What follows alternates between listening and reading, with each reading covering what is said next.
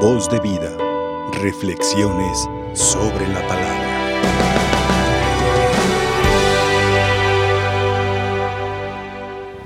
Estamos el día de hoy culminando el mes de octubre, perdón, de septiembre. Y qué forma tan hermosa de cerrarlo que con el mensaje tan extraordinario que las lecturas del día de hoy nos están dejando. Y digo extraordinario porque para aquel que se siente saturado de conflictos, para aquel que se siente agobiado en sus sentimientos, para aquel que pierde de pronto la paz en su corazón, la primera lectura que escuchamos el día de hoy dijo, no lloren, no lloren.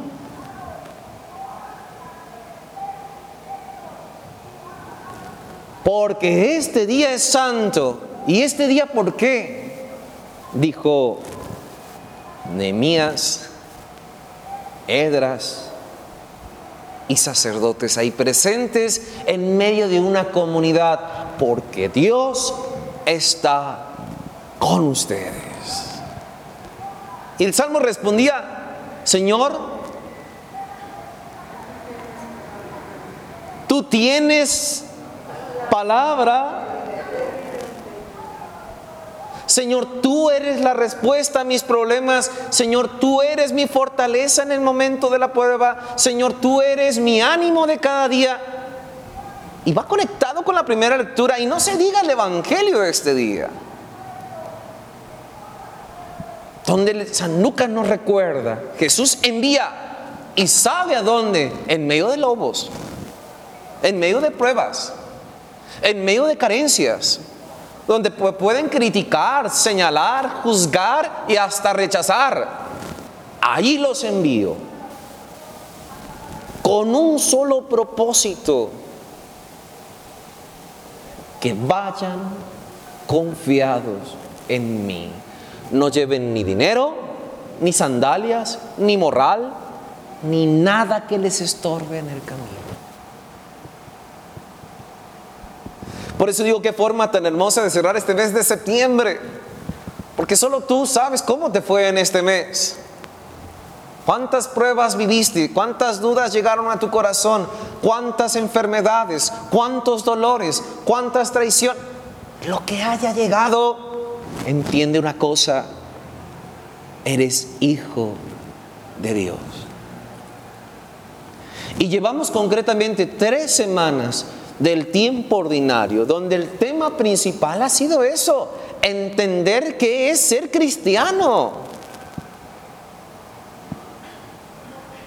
Entender qué es ser cristiano. El cristiano que se rinde ante la prueba simplemente no cree en Dios.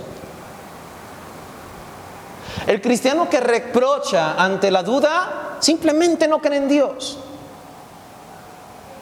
El cristiano que se rinde ante la dificultad no cree en Dios. ¿Dónde está tu amor por Dios? Señor, tú tienes. Y hasta bonito lo cantó. Y también tú, desafinado probablemente, pero lo cantaste.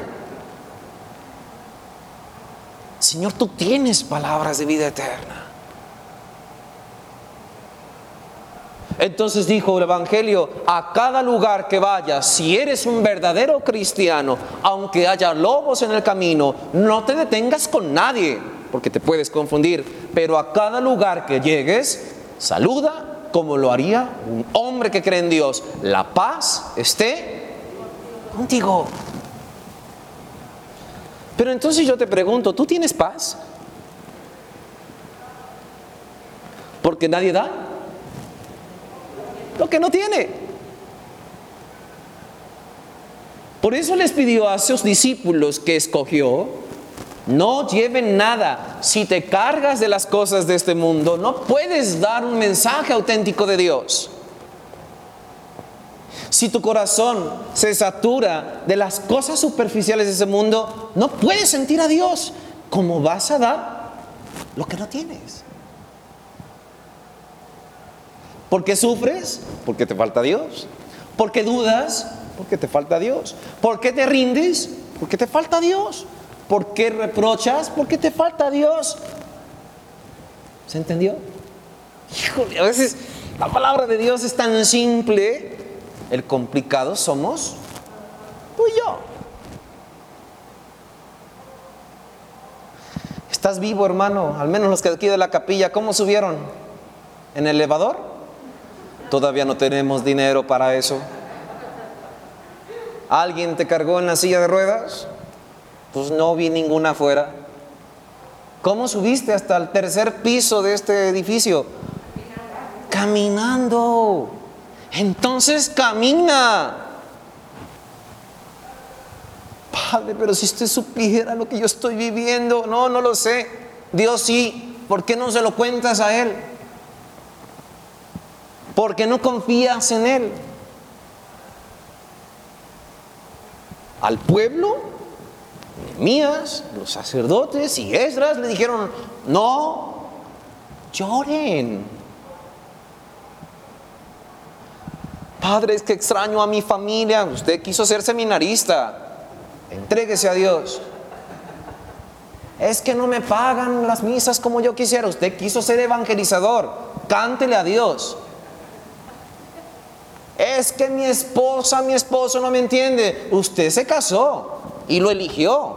No se lo pusieron. Es que ¿por qué me mandaron a esa comunidad? Usted quiso ser padre y prometió voto de obediencia. Se aguanta, Padre Raúl. ¿Por qué nos complicamos tanto la vida? Señor, tú tienes palabras de vida eterna. ¿Sabe qué nos puede estar haciendo falta? Lo que no le hizo falta a San Jerónimo. Enamorarse de la palabra de Dios. ¿Cuántas veces en tu vida has ido a misa? ¿Cuántas veces has escuchado la palabra? ¿La escuchas o la oyes? Porque si vienes a oír, ahora entiendo tu situación. Yo estoy escuchando unos ruidos allá abajo de, de gente escandalosa. Pero escucho la palabra de Dios. Ánimo, hermanos.